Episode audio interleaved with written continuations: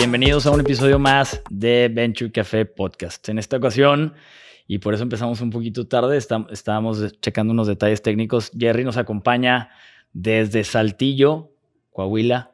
Este, por temas de Susana distancia estamos grabando de manera remota por esta ocasión.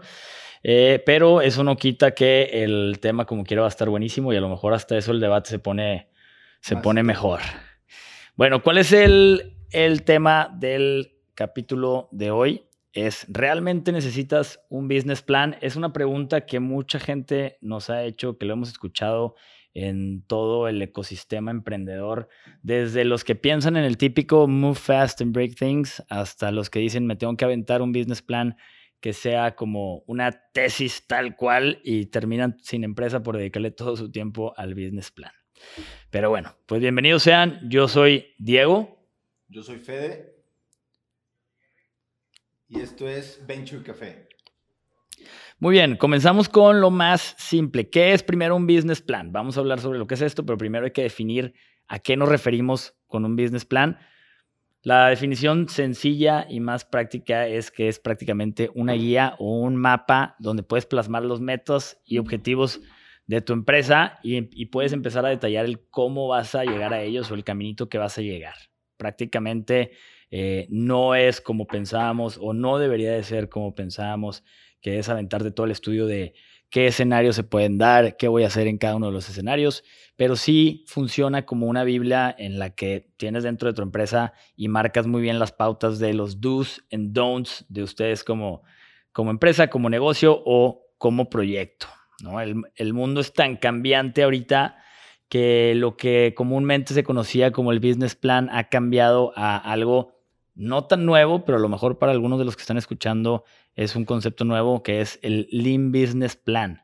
Y prácticamente es lo que decíamos hace rato, una Biblia de do's and don'ts de la empresa para llevarlo en el camino y tener tus metas y objetivos al corto, mediano y largo plazo y no desviarte de ellas, pero sin eh, quitarte la agilidad que tienes que tener como una empresa. ¿No? Tienes ciertos indicadores claves que tienes que estar dando seguimiento, eh, algunas proyecciones financieras, tienes eh, mapas de trabajo, un plan de go-to-market, etc. ¿Qué son los KPIs?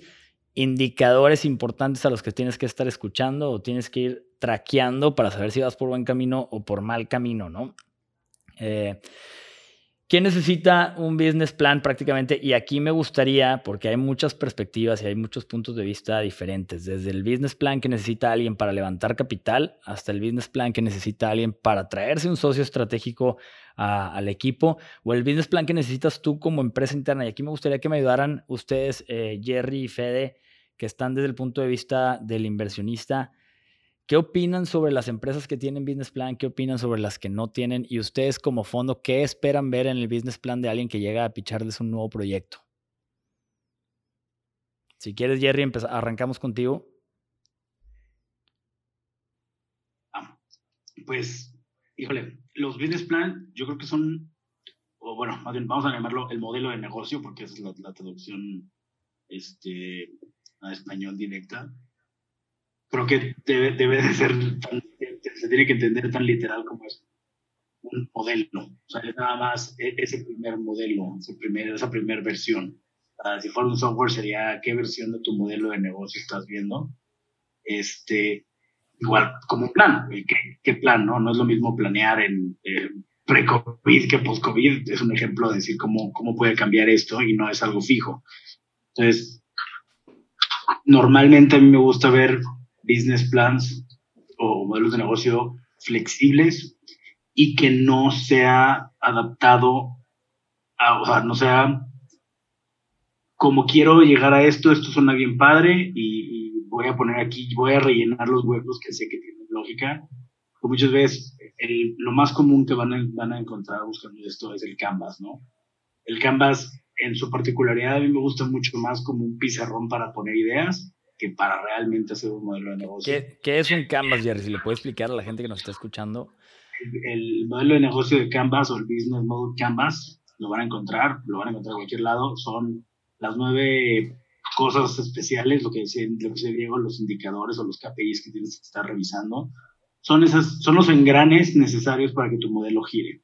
Proveedores, fuentes de, ingresos, fuentes, cuáles son tus costos, cómo vas a llegar al mercado, cuáles van a ser tus canales. Está muy interesante, pero muchas veces la gente que no, sobre todo cuando no te lo explica alguien y ves lo, lo, la debilidad de, ese, de, esa metodología es, te tardas tanto tiempo pensando lo que lo quieres exprimir y usar como la guía o la Biblia que tienes para tu, tu, negocio y es muy riesgoso que te vuelves muy inhábil de acción.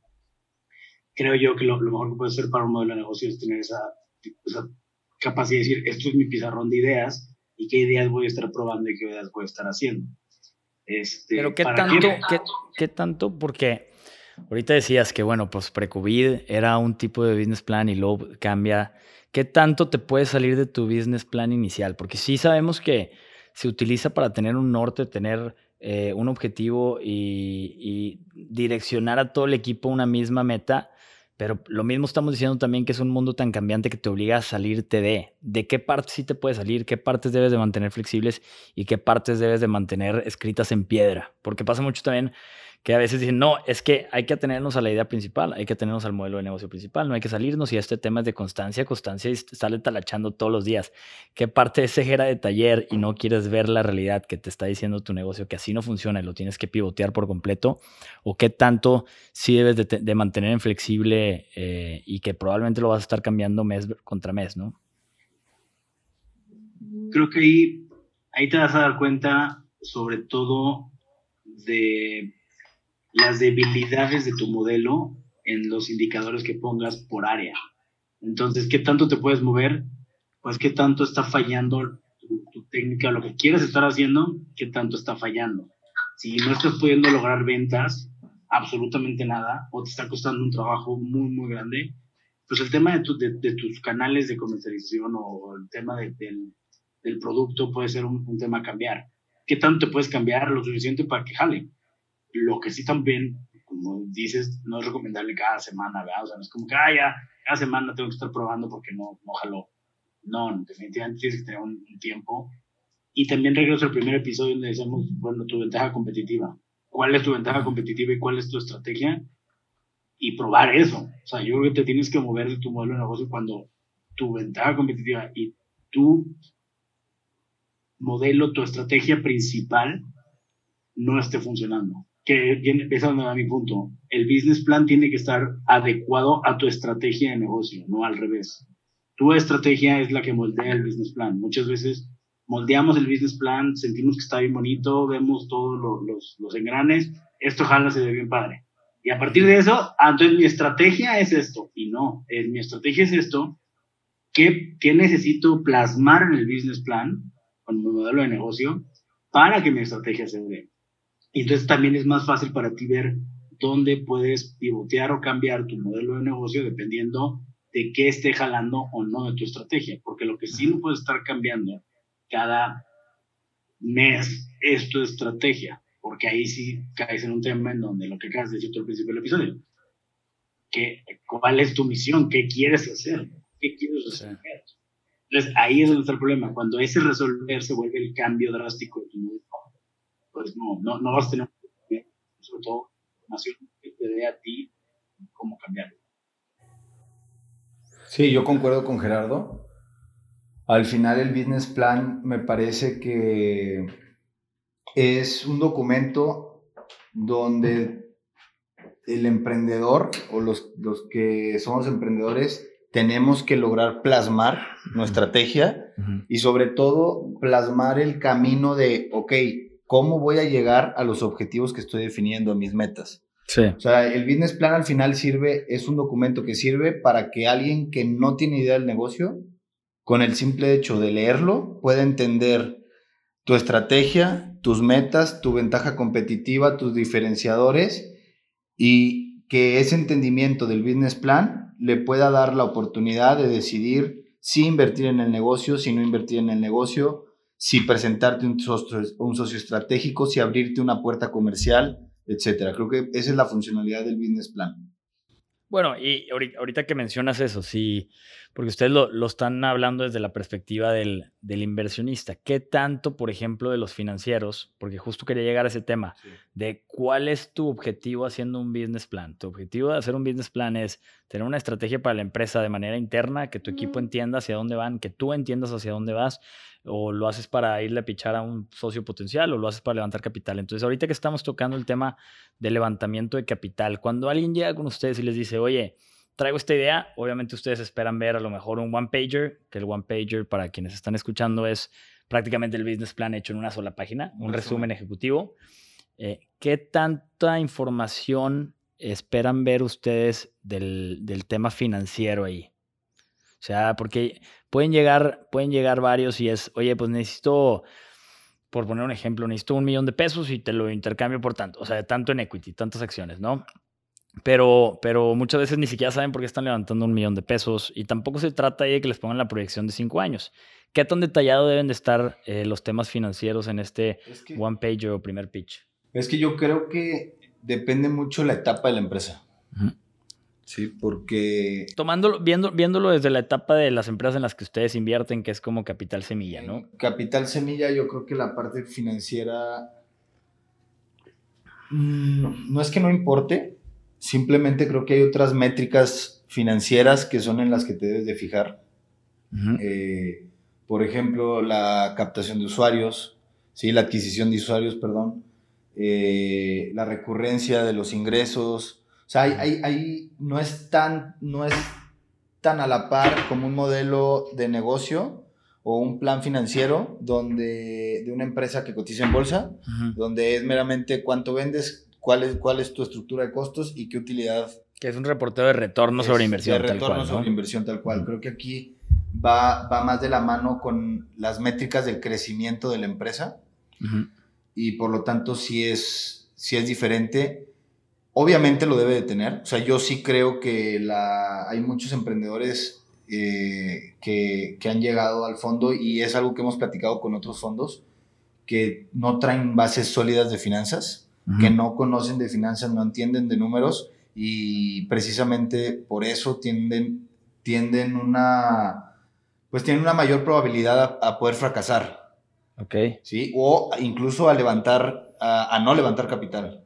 ¿Por qué? Porque al final el fondo, tienen que entender que los fondos son financieros. 100%. Y ellos hablan el lenguaje financiero y si no eres capaz de sentarte con ellos y hablar el mismo lenguaje, pues no vas a tener la misma los, los, fondos prácticamente no ven tanto el lado romántico de que a lo mejor a un socio que quieres invitarlo va a ver, ¿no? Ellos ven, voy a meterle un peso y cuándo me vas a dar dos, cuándo me vas a dar diez. Sí, pero también nosotros, por ejemplo, y digo, Gerardo no me va a dejar mentir, nosotros no podemos llegar y decirle... Eh, a ver, no, no que no podamos llegar, pero no, no podemos fijarnos al momento de invertir, sobre todo por la etapa en la que invertimos, en, que todas las empresas tengan utilidad. Sí, porque entonces nos vamos, nuestro pipeline de, empresas donde podríamos invertir, por la etapa en la que estamos, sería muy... Prefiltras muy, muy cañón, ¿no? Te quedas con bien poquitas oportunidades de inversión prácticamente. pero ahí yo creo que es muy importante lo que dices, porque entonces como fondo tienes que entender muy bien en la etapa en la que estás entrando. Un fondo semilla, por ejemplo, en un, en un negocio que es a lo mejor de tecnología, donde esperas tú tener los retornos a un súper largo plazo y sabes que van a estar quemando capital los primeros meses, años, eh, no sé, eh, si, si es que en algún momento dejan de quemar capital y generan un retorno, pues probablemente a lo mejor ese retorno a ti como fondo semilla no te va a tocar tu retorno lo vas a generar en cuando vendas tú tu parte de acciones un poquito más caro después, pero no necesariamente significa que la empresa ya está generando. A lo mejor está perdiendo menos, por lo tanto su evaluación subió y tú puedes vender con un cierto retorno, ¿no? Entonces creo que es bien importante ahí también entender eh, que, o sea, que el fondo tiene que saber muy bien en qué etapa está entrando, qué problemas está resolviendo con el capital que le está metiendo y en qué momento ya deja de, aportar valor agregado y pues ya pasó su, su, etapa. ahí y hay que pasarse a la siguiente, ¿no? Pero creo que, digo, y nos podemos volar en ese tema, pero nos vamos a desfiar un poquito de, del tema del business plan. Ya será lo mejor no Regresando, o sea, eh, vamos, a, vamos a hablar de los, de, levantar capital, se los prometo. Yo les debo una plática, pero el, definitivamente una de las cosas que más te ayuda el business plan la verdad es que te voy a decir algo, a mí me han dado business plan de 80 hojas y simplemente digo, esto no, o sea, tanto tiempo hacer 80 hojas minuciosas de cómo es un business plan y volteo y le digo, ¿cuánto has vendido? Y me dicen, nada. No, ahí para mí wow. Ah, pero mi, mi, business plan viene con portada dura y está muy bonito. Engargolado. Engargolado, sí. y con dedicatoria. Puedes dar el Excel que te den los números que quieras, pueden estar perfectos, pero me va a dar mucho, mucho miedo lo que decíamos de ejecución. Yo creo el business plan es una muy buena radiografía de, la, de cómo piensa el equipo y el emprendedor, hacia dónde quieren ir. Y eso es súper padre, porque cuando tienes un business plan sencillo, rápido, que, que sea entendible para todo el mundo. Digo, haz business plan que tu mamá te puede, lo puede entender. O sea, digo, tu mamá puede ser alguien muy bueno, no sé, tu abuelita o alguien, alguien que no sepa de negocios lo puede entender. Eso es lo mejor, porque cuando contrates a alguien para tu equipo, él lo va a entender. Cuando quieras, cuando quieras, cualquier persona lo va a entender. Entonces, va a ser mucho más fácil tú poder proyectar y dar, dar ese conocimiento a todas las personas de, tu entorno, de tu negocio, que cuando haces algo tan complejo, que la realidad es que nada más tú lo entiendes. Entonces, yo, yo veo mucho el business plan más que los financieros. Los financieros tienen que tener lo que te digo. Son, son cosas de lógica, son cosas que dices, a ver, si tu business plan me dices que vas a estar enfocado en marketing digital. Y de repente me dices que vas a gastar 10 mil pesos al mes en marketing digital, pues, pues no, o sea, no, no me hace sentido más que, más que en sí el Excel y la importancia o los números, pues veo la lógica de decir qué quieres lograr, qué quieres y qué estás poniendo en los números y entender si tienes esa causa relación dentro de tu modelo y tus números. Eso para mí es importante en esta etapa, que puedas proyectar y entender esa parte, ¿no? Y sobre todo cuando llega alguien y dice, y ya hablé con tal y me cobran tanto y esto tal y esto tal y esto tal, es súper padre o se vuelve muy interesante. Nosotros ya invertimos con gente que ya está vendiendo y que ya tiene un poquito más de flujo, más bien un market fit, ¿no? Algo que ya, un producto que ya está dentro del mercado y que ya hay gente dispuesta a comprarlo, es lo que, significa. Eh, que es ahí también, ¿no? O sea, ya son etapas en donde tu, tu modelo de negocio tiene que ir migrando, tiene que ir evolucionando. Sí son importantes las finanzas. Yo siempre se lo digo a todo el mundo que me enseña Excel es demasiado complejos. Le digo, el día que yo conozca a alguien que la proyección que me traiga ahorita se le cumpla al, al, menos al 50% para arriba o para abajo, que normalmente para abajo, neta la bomba no está. Eh, porque lo hemos dicho mil veces, a final de cuentas, pues en el Excel todos somos ricos, ¿no? No, a ver, y, te, voy a hacer parte de la, de la discusión. Diego, ¿cuántos modelos has hecho para todas tus empresas? No, ¿cuántos modelos has hecho para...? Mira, los... Lo, 50% de la verdad. los he hecho, híjole, los he hecho y los he actualizado mes contra mes y nunca le hemos pegado. Este a veces le hemos pegado un poquito para arriba, la mayoría, como tú dices, es para abajo. El Excel siempre queremos ser bien, bien optimistas. Em, pero sí, como tú dices, yo creo que la palabra clave de lo que dijiste fue el tema radiografía. O sea, que te diga una, una radiografía de cómo piensa el equipo, de ver si los números detrás tienen lógica, porque a final de cuentas, un supuesto de proyección, pues es un supuesto por un supuesto, por un supuesto, por un supuesto, y nunca, nunca le vas a pegar. Pero sí es bien importante eso que dices, que tengan lógica detrás. Y creo yo eh, que también eso, te se meten tanto tiempo en el Excel que a final de cuentas, pues mejor ponme en los skills de los socios que tú eres un super crack en Excel, en vez de, en vez de demostrármelo con un Excel que te aventaste dos semanas trabajando en él, que no va a suceder. Pero digo, también eh, si lo logras aterrizar el business plan. O sea, un muy buen business plan, conciso, entendible, lo que decía Gerardo, creo que eso es clave. Eh, y que el emprendedor lo sepa aterrizar a los números, creo que esas son las empresas que todos los fondos estamos tratando de buscar. Claro. No, digo, a final de cuentas, como quiera lo tienes que hacer porque tienes que tener eh, un, un, benchmark que es contra lo que te vas a estar comparando de lo que está sucediendo realmente y de lo que has planeado, que como dijimos, va a variar, pero tienes que ver qué tan lejos estás de tu planeación y empezar a encontrar en qué números estás lejos y por qué. Oye, yo, yo había proyectado que mis costos iban a ser el 30% de mis ventas y resulta que no está siendo así, es el 60%. ¿Qué, está, pasando? ¿Tengo 30% de mermas costeé mal algo, me conviene buscar otros proveedores, a lo mejor yo lo, yo lo proyecté con economías de escala, que mientras más compraba me iba a salir más barato y todavía no llego al volumen, pero voy a llegar y entonces te permite proyectar ahora sí con datos reales y, y proyectar mucho más aterrizado, que volvemos a lo mismo, que cada iteración que haces sobre tus proyecciones de Excel, pues tienen que tener un margen de error más chiquito, porque ya empezaste a conocer los números reales del negocio, ¿no? Pero para eso te sirve el plan, el business plan. O sea, creo que, creo que ahí, ahí estamos dando en la clave. Para eso te sirve. O sea, es una guía que le sirve al emprendedor, al equipo, para poder medir si realmente las estrategias que está implementando están funcionando, no están funcionando, si hacen sentido o no hacen sentido. Bueno, y ahí ya nos estamos pasando un poquito más también a la, razón interna. Pero antes de pasar a la razón interna para hacer un business plan, y me gustaría que tú nos, tú nos eh, tocaras este tema, Fede, es, ya tocamos el de, oye, voy a levantar capital, necesito hacer un business plan, ¿qué es lo que estos inversionistas quieren ver? Oye, quiero traerme un socio estratégico, porque estoy yo solo y sabes qué, yo tengo...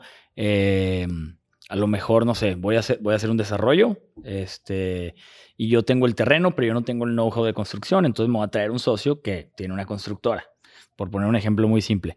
Eh, ¿Cómo voy y le picho a esta persona el proyecto o qué, qué debería de tener el business plan que le voy a presentar a un socio potencial? A diferencia del de levantar capital o sumado a todo lo que debe de tener el de levantar capital, ¿no? Que al final de cuentas un fondo también termina siendo un socio estratégico, sí. pero yéndonos un pasito antes. A ver, yo creo que lo básico, eh, en mi punto de vista, es la oportunidad. O sea, tiene que tener la oportunidad. Oportunidad de negocio. Del negocio. O sea, qué es lo que está solucionando o, qué oportunidad se te está presentando. ¿Cómo vas a hacer negocio? Ok. Tiene que tener explicado el modelo de negocio como tal. O sea, esa oportunidad, ¿tú cómo lo vas a resolver? Ese es tu modelo de negocio. ¿Cómo lo resuelves? Tiene que tener eh, la parte de quién lo va a resolver y por qué lo va a resolver, que es la parte del equipo. Tiene que tener un sustento de mercado, Ajá. ¿sí? Si no muy amplio, sí tiene que tener un sustento de números de, ok, esta oportunidad, ¿de qué tamaño es esa oportunidad? ¿no? Ok, ¿de qué tamaño es el mercado al que le vas a pegar? De qué, de qué tamaño es el mercado que, al que le vas a pegar. Y, y creo que al final sí tiene que tener una parte numérica, este, que como ya platicamos, y no vamos a meter ahí, depende mucho de la etapa en la que estás. Este, para mí eso es lo que tiene que tener, lo mínimo indispensable que tiene que tener un, un business plan. Yo te agregaría ahí también, Fede, un, una variable que a mí me ha tocado ver que es, que es bien importante y es qué rol juega cada, cada quien dentro de la empresa y qué rol va a jugar este socio estratégico al que le estás pichando, ¿no? O sea, si tú, lo que decíamos hace rato, si tú tienes el terreno, pues es llegar con él y decirle, pues mira, yo el valor agregado que traigo a la mesa, o por qué te estoy diciendo que tengas conmigo y no te vas a ir con el vecino que tiene otro terreno, porque mi terreno tiene esto y pa, pa, pa, pa, pa, y tus fortalezas, ¿no?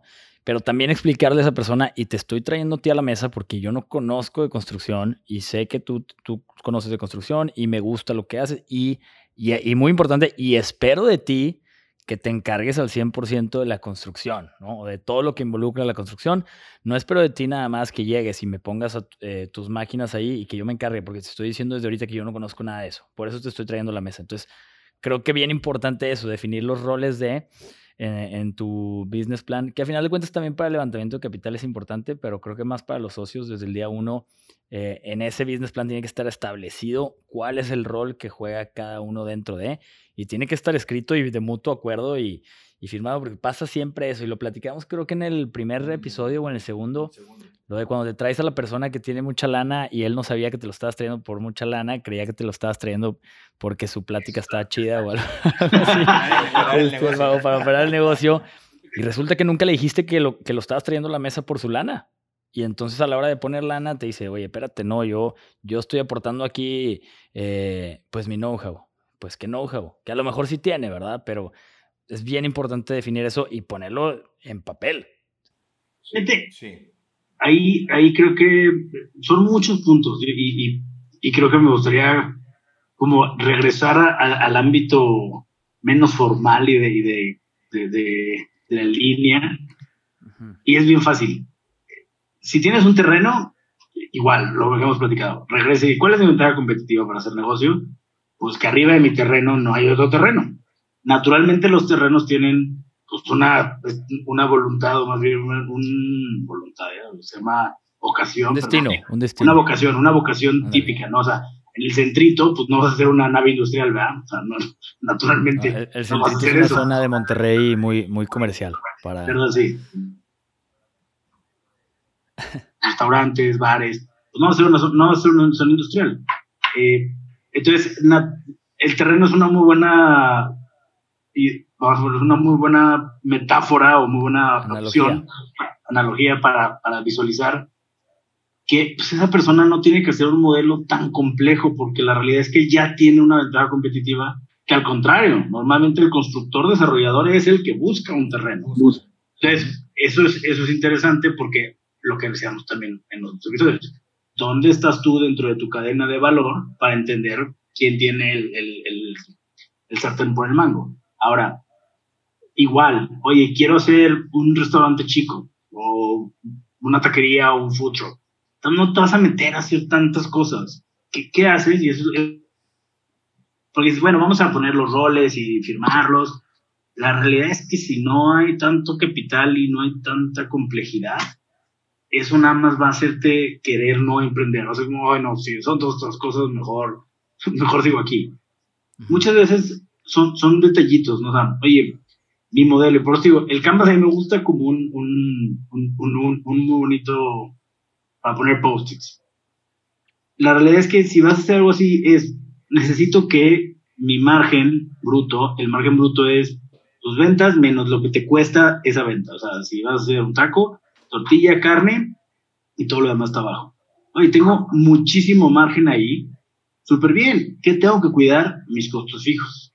Entonces, oye, ese, eso es todo lo que necesitas saber o entender perfectamente para hacer ese taco. El sueldo del que hizo las tortillas, el sueldo del cocinero, etcétera, etcétera. Pero esos ya son sueldos de abajo integrales. O sea, tu, tu, tu variable, o sea, si tú compras carne barata y tortillas baratas y los puedes vender relativamente no tan caros, tú ya estás ganando, tú ya tienes una capacidad de, de, moverte.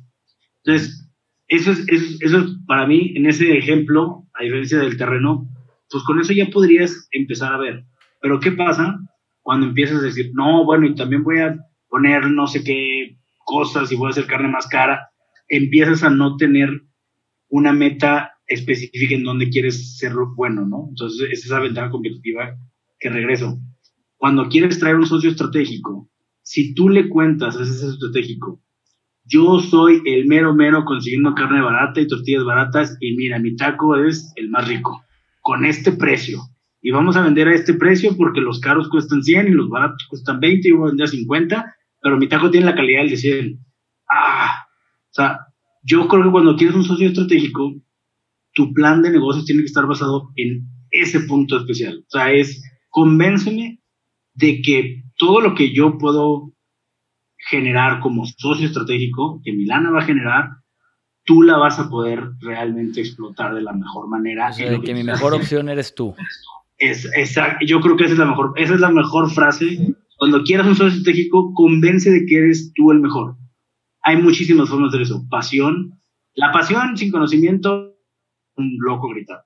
Tienes que ser apasionado con conocimiento y con esa, esa aterrizar tus ideas. ¿no? El otro día me, pasó muy chistoso viendo un episodio de Shark Tank en, Facebook.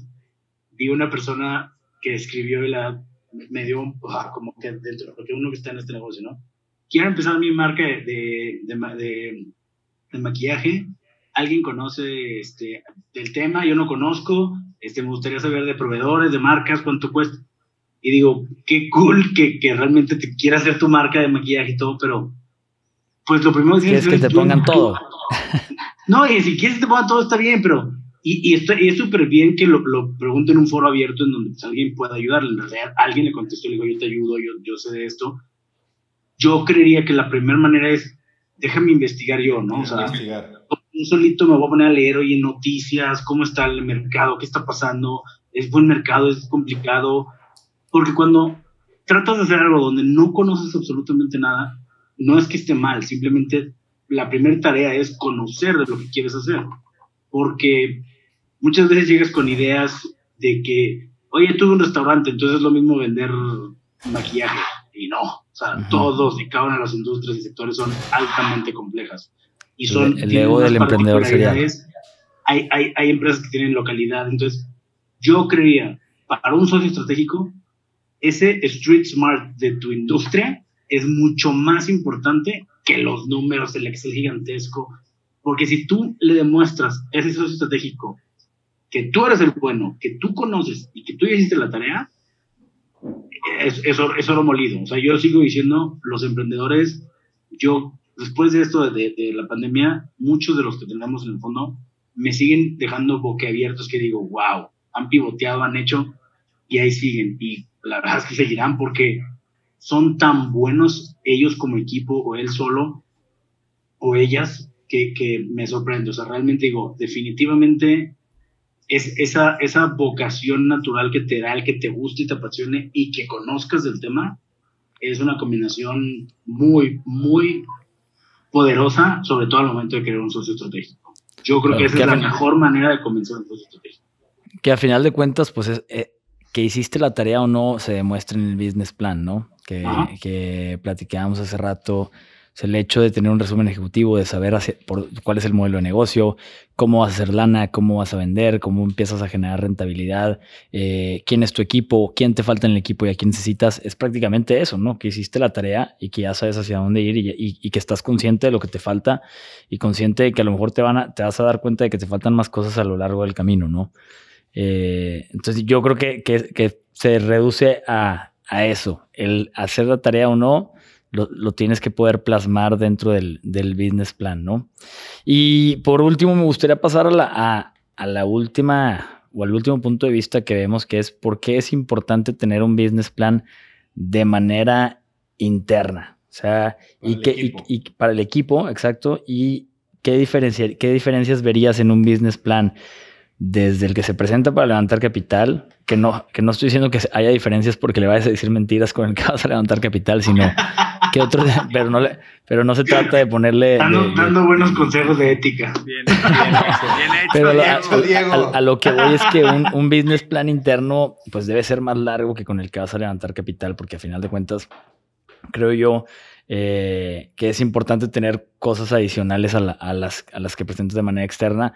Y desde el tema de, perdón, aquí se está, ahí está. Desde el tema de, pues tienes un benchmark que realizaste, que ya sabes dónde estás posicionado, que ese sí lo presentas también a los, inversionistas, pero internamente tienes que saber dónde estás jugando tú un rol en el ecosistema o en, el, en el sector industria en la que estás jugando, valga la redundancia.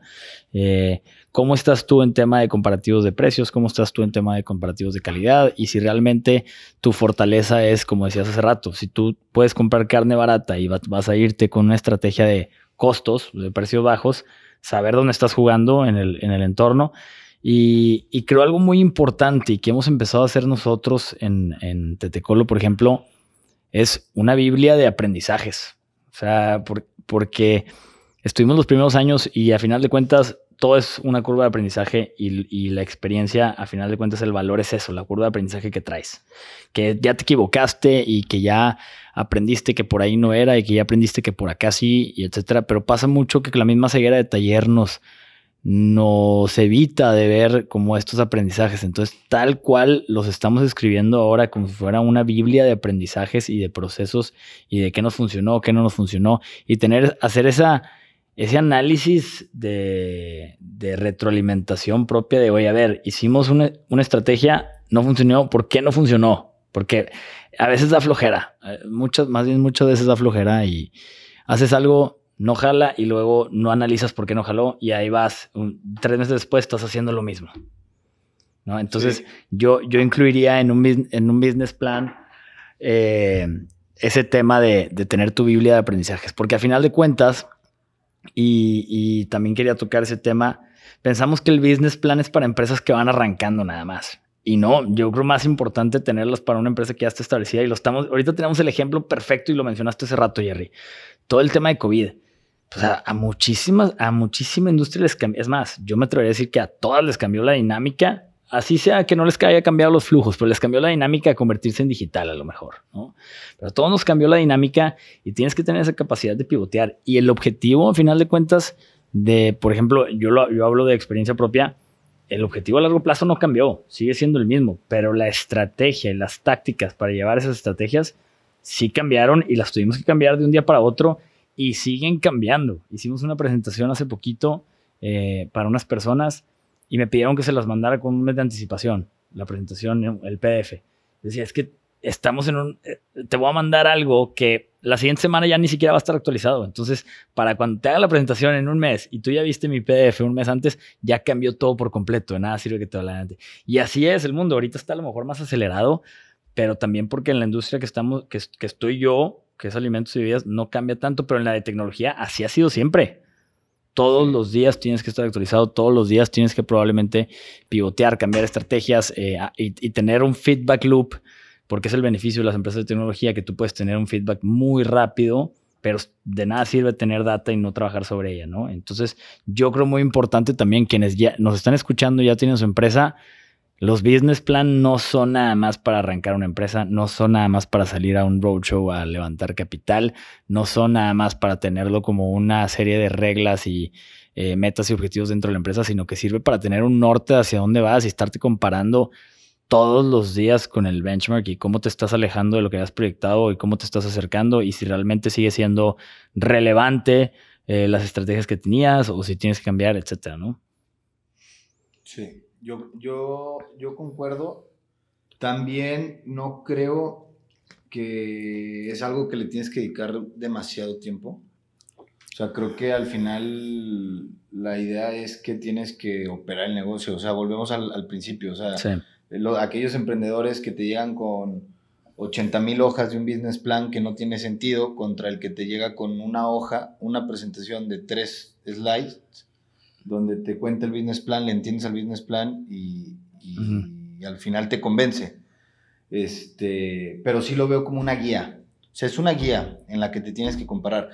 Yo creo que en las empresas ya un poco más grandes eh, ya no se les llama business plan, yo creo que es más el plan estratégico y el, y el plan financiero. Planación estratégica. O sea, es la planación estratégica y financiera de la empresa.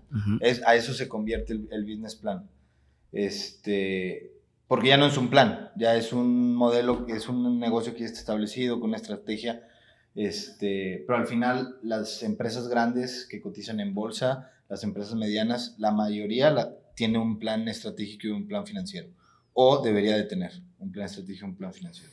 De acuerdo. Pues yo creo que está muy claro y ya para concluir y no hacerlo más largo, porque si no nos vamos a volar a temas que son de otros episodios y nos podemos quedar aquí todo el día. Eh, nada más para tener, creo que está muy claro lo que concluimos los tres. Si necesitas un business plan o no, creo que los tres concluimos que sí, sí lo necesitas. Hay una diferencia entre hacer el business plan tradicional contra el business plan contemporáneo eh, y entender la flexibilidad que debes de tener eh, todos los días con esto, pero me gustaría nada más cerrar. Entonces, Jerry, te vas, necesitas un business plan, sí o no, y qué no te puede faltar. Una cosa que no te pueda faltar en tu business plan. Por si hubo alguien que le dio flojera y se fue hasta el final de este episodio, que se vaya con, con eso. Lógica. Definitivamente les diría, un business plan tiene que tener mucha lógica detrás de él más que la complejidad, tiene que ser sencillamente lógico. Y ahí está, creo que la complejidad en, hacerlo sencillo. Ajá, e, es, exactamente. Es que eso es lo más complicado. Ahí está. Esa es la, es la frase de, este episodio. Lo más difícil del business plan es hacerlo sencillo. Y creo que sí, definitivamente. Y es donde te das cuenta, como decías, es donde te das cuenta de la capacidad de, del emprendedor, ¿no? Fede, tienes que tener un business plan, sí o no, y qué no te puede faltar en tu business plan. A ver, yo creo que sí. Y, yo le repito, son cuatro cosas principales. La oportunidad, obviamente la lógica es la base de todo, ¿no? Pero es la oportunidad, sí, pues sí, al final, al, final de cuentas es eso. La oportunidad, el cómo lo solucionas, que es tu modelo de negocio, qué te diferencia, ¿sí? y, quién está atrás del, del, del negocio, o sea, ¿por qué tú? Ok. Y yo, ¿qué no te podría faltar en tu business plan? Yo creo que el por qué tú. No tu ventaja competitiva, sino por qué tú. Ya sea se lo vas a presentar a un fondo de inversión, ¿por qué tú? ¿Por qué tú, Jerry? ¿Por qué tengo que invertir en ti? Se lo vas a presentar a un socio, ¿por qué me tengo que asociar contigo y no con el de al lado? Y, y desde la tercera perspectiva, desde el punto de vista interno, por qué tú como empresa, que a final de cuentas se convierte en la filosofía de trabajo de la empresa. Y bueno, pues muchas gracias a todos por acompañarnos el día de hoy. Esperemos que les hayan gustado. Como siempre, eh, escríbanos por direct message por eh, Instagram, nuestra cuenta arroba Venture Café Podcast. Escríbanos sus preguntas, dudas, si nos explicamos bien, si nos falta explicarnos bien. Nos habían dicho mucho que nos faltaba abrir un poquito, articular, articular más. Espero que, que nos haya salido mejor esta vez. Pero lo que, lo, que, lo que platicábamos hace rato, constante retroalimentación. Somos fieles creyentes de eso, entonces toda la retroalimentación es bienvenida. Escríbanos sus preguntas y, e ideas sobre los que les gustaría ver en los siguientes episodios. Muchas gracias por acompañarnos y nos escuchamos pronto.